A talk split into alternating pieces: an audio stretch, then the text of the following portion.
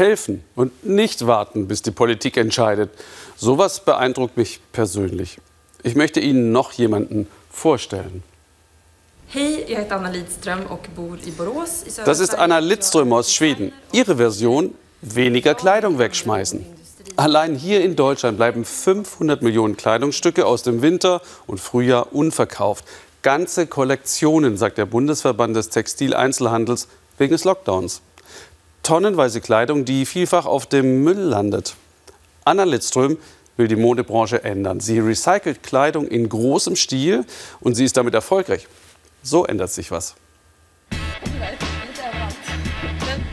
Auch mit Nähmaschinen kann man eine Revolution beginnen. Zumindest eine kleine, glaubt Anna Lidström. Die Designerin erforscht alternative Wege für die Modeindustrie. Statt immer wieder aufs Neue zu produzieren, müsste die Branche endlich lernen, umzudenken und das zu nutzen, was es schon gibt.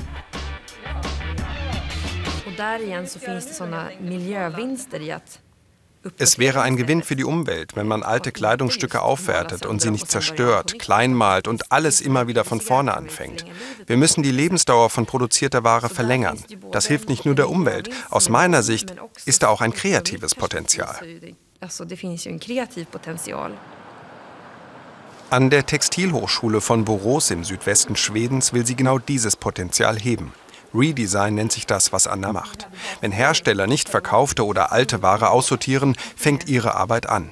Denn was für die einen vielleicht schon Abfall ist, ist für andere richtig interessant. Look- Solche Shirts wurden von einem Verleiher für Arbeitskleidung aussortiert, Weil sie Löcher hatten oder knöpfelose waren. sånt. Ich habe sie dann genommen und für eine junge Marke ein neues Design gemacht. Det. In diesem Fall haben wir eine bunte Naht und ein Logo hinzugefügt. Und wir haben sie gefärbt. In. In den sozialen Medien zeigt Anna, was sich alles aus alter Kleidung machen lässt. Alle diese Stücke hat sie umgeschnitten oder einfach neu kombiniert. Anfangs wurde sie noch als Bastelmädchen belächelt, erzählt Anna. Doch mittlerweile hätten viele Unternehmen begriffen, wie wichtig Nachhaltigkeit ist. Auch fürs Image. Als sich eine große schwedische Modekette meldet und mit ihr arbeiten möchte, fordert Anna ausschließlich mit Second-Hand-Ware zu arbeiten. Aus alt designt sie neu. Erstmals im großen Stil. 5000 Teile, Hemden und Bläser. Das Unternehmen glaubt auch an den kommerziellen Erfolg der Kollektion. Wenn wir eine kleine Kollektion machen und sie rentiert sich nicht, dann wird es immer eine Nische bleiben. Aber wenn wir das Ganze größer als Geschäftsmodell aufzielen, dann können wir genauso viel Geld verdienen wie mit einer gewöhnlichen Kollektion. Ich glaube, das kann sehr erfolgreich werden. Monat für Monat überschwemmen neue Kollektionen die Läden. Die Produktionen werden immer billiger, immer schneller. Fast Fashion, schnelllebige Mode. Was nicht weggeht, wird weggeworfen. Schon jetzt landen tonnenweise Kleidung im Müll. Doch vielleicht könnte diese Maschine helfen, den Berg an Textilmüll zu verkleinern. Bei einem Entsorgungsunternehmen in Malmö testen sie, wie Altkleider industriell recycelt werden können. Hier macht die Maschine, was Menschen bislang nicht können.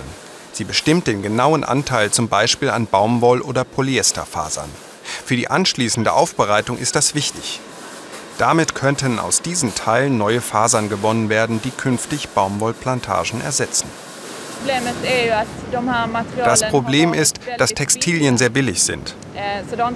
Es hat daher kaum wirtschaftliche Anreize gegeben, sich um alte Kleidung zu kümmern. Nun setzen sich alle ehrgeizige Ziele in Sachen Nachhaltigkeit und wollen mehr Recycelmaterial einsetzen. Die Menge steigt also. Auch deshalb braucht es die automatische Fasersortierung.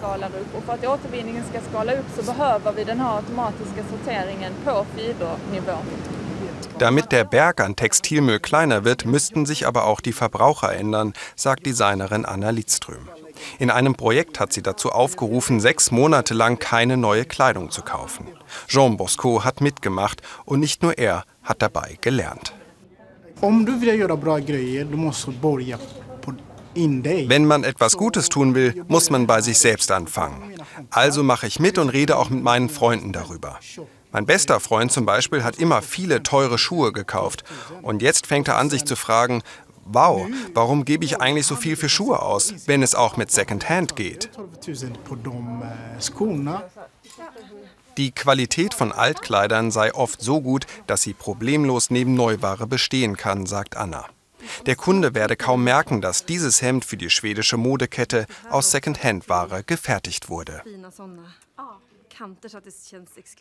Spännande, för här ser man ju verkligen att Das ist so spannend, denn man sieht ja, dass diese så Kleidungsstücke nicht hervorstechen. Sie passen hierher. Das habe ich immer gesagt. Es kommt immer auf das Material an, das dir zur Verfügung steht. Wir müssen Erfahrungen sammeln. Das mache ich mit meiner Arbeit. Es ist so toll, denn es zeigt, es geht. Kul för att det här är så här övertygande att det går. Stadt Müllberg zurück im Laden im neuen Design. Diese Hemden und Bläser hat Anna gerettet und ist sich sicher, dass es künftig noch sehr viel mehr Teile werden können. Auch für künftige Generationen müssten alle verantwortungsvoller mit Ressourcen umgehen. Die Welt brauche kein einziges neues Kleidungsstück mehr.